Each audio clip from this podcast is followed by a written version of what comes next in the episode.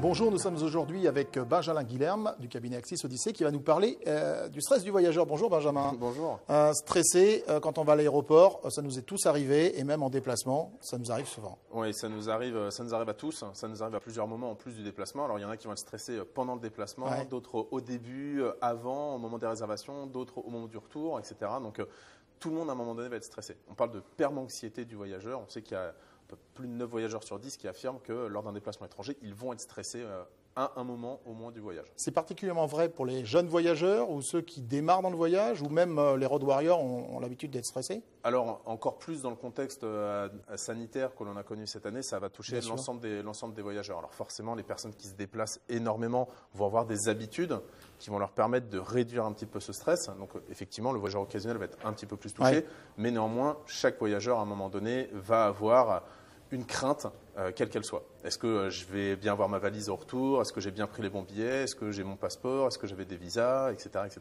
Est-ce que j'ai pris le bon taxi? Surtout quand je suis dans un pays un petit peu. Est-ce que je vais être à l'heure pour mon vol? Bien sûr. Est-ce que je vais être à l'heure pour mon vol, etc. Tout simplement. Tout simplement. Alors justement, le stress, euh, il est naturel. on peut le réduire, le stress. Alors, on peut le réduire et il faut le réduire. Alors, pourquoi il faut le réduire? Déjà, euh, parce que bon, en tant que pour le voyageur, déjà, bah, c'est pas agréable. Bien sûr. Euh, et la deuxième raison, c'est que même d'un point de vue entreprise, pourquoi l'entreprise a besoin d'insister sur la réduction de ce stress? C'est parce que toute l'énergie et tout le temps que le voyageur va passer à vouloir réduire ce stress ou à vouloir s'assurer de certains éléments, c'est la productivité en moins. C'est du temps en moins à passer à travailler, ou alors c'est de se dire bon là, faut que je fasse, euh, faut que je termine ma présentation. Est-ce que j'ai bien pensé à faire ça aussi pour mon déplacement? Donc tout ce stress, en fait, c'est ce qui va venir déranger la productivité du collaborateur. Donc pour l'entreprise, il y a un réel enjeu. Alors l'entreprise, elle a, on va dire, deux façons principales de le réduire. Euh, la première euh, des solutions, déjà, c'est l'accès à l'information. Au moment où le voyageur va faire sa réservation, le plus en amont donc, du déplacement, il faut que tout soit clair. Est-ce que à quelle distance euh, de, mon lieu de rendez-vous mon hôtel va se trouver? Est-ce qu'il est conforme ou pas à un politique voyage? Est-ce que derrière on va me taper sur les doigts quand je vais revenir parce que c'était trop cher, etc. On parle des éléments donc de la politique voyage. On veut aussi s'assurer, et encore une fois j'insiste, mais dans dans le contexte sanitaire qu'on a connu cette année, ben, de se poser la question si j'ai un problème, qui j'appelle, qui je contacte? Alors le problème, il peut être j'ai eu un problème au moment de ma réservation, j'ai un problème pendant mon séjour, j'ai un problème à mon retour de déplacement. C'est pour ça qu'encore une fois, on est sur tout le cycle du déplacement. Euh, les, Anglais euh, parlent de hassle-free travel, euh, c'est-à-dire de, travail sans contrainte, de déplacement sans contrainte. Quelque part, c'est le rôle de l'employeur aussi pour le bien-être de, son voyageur, de simplifier toutes les procédures, de faire qu'elle soit l'information soit facile d'accès, non interprétable, parce que clair. Mhm. Hein, tout ça, c'est essentiel.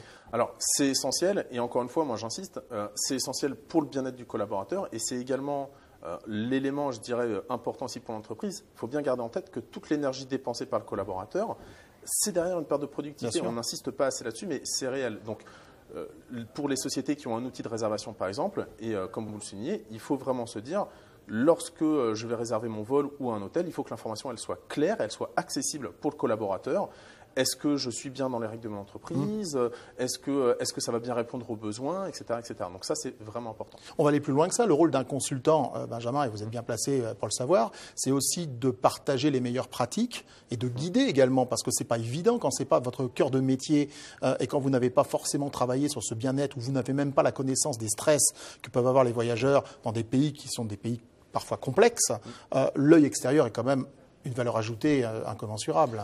Alors bien évidemment, c'est vrai que nous, euh, par notre métier, on connaît les bonnes pratiques du marché, on sait, euh, on sait donner des conseils là-dessus pour dire c'est important de donner de la visibilité. Etc. Vous savez ce qui marche, ce qui ne marche pas, bien sûr. Exactement. Et après, ce qui va être important aussi, c'est d'adapter ces bonnes pratiques au contexte de l'entreprise. Bien sûr. Ça, c'est aussi clé. C'est-à-dire qu'on ne peut pas arriver en se disant les bonnes pratiques, c'est ça, je prends le package, je l'applique et derrière tout va bien. Non. En fonction, euh, on va avoir des, on travaille avec des sociétés aujourd'hui euh, sur différents projets qui vont avoir euh, des déplacements dans des grandes villes, des grandes métropoles sur lesquelles les, les éléments sont plus faciles à avoir. Et on va également travailler avec des entreprises qui ont des activités dans lesquelles on va avoir des déplacements dans des pays à risque ou dans des, dans des zones un petit, peu, un petit peu moins proches des métropoles, des régions plus rurales, etc. Et du coup, là, on est face à d'autres problématiques. Il y a aussi, encore une fois, le côté, bah, j'arrive à l'aéroport, j'arrive à la gare, mais derrière, en fait, euh, comment je fais pour me rendre à mon lieu, euh, à mon lieu de travail qui est peut-être à 100, 150 km. Et ça aussi, il faut le prévoir. Donc il y a des bonnes pratiques que l'on peut donner, des conseils, mais bien évidemment, le meilleur des conseils, c'est d'appliquer ces bonnes pratiques au contexte de l'entreprise et de son activité. Bien sûr.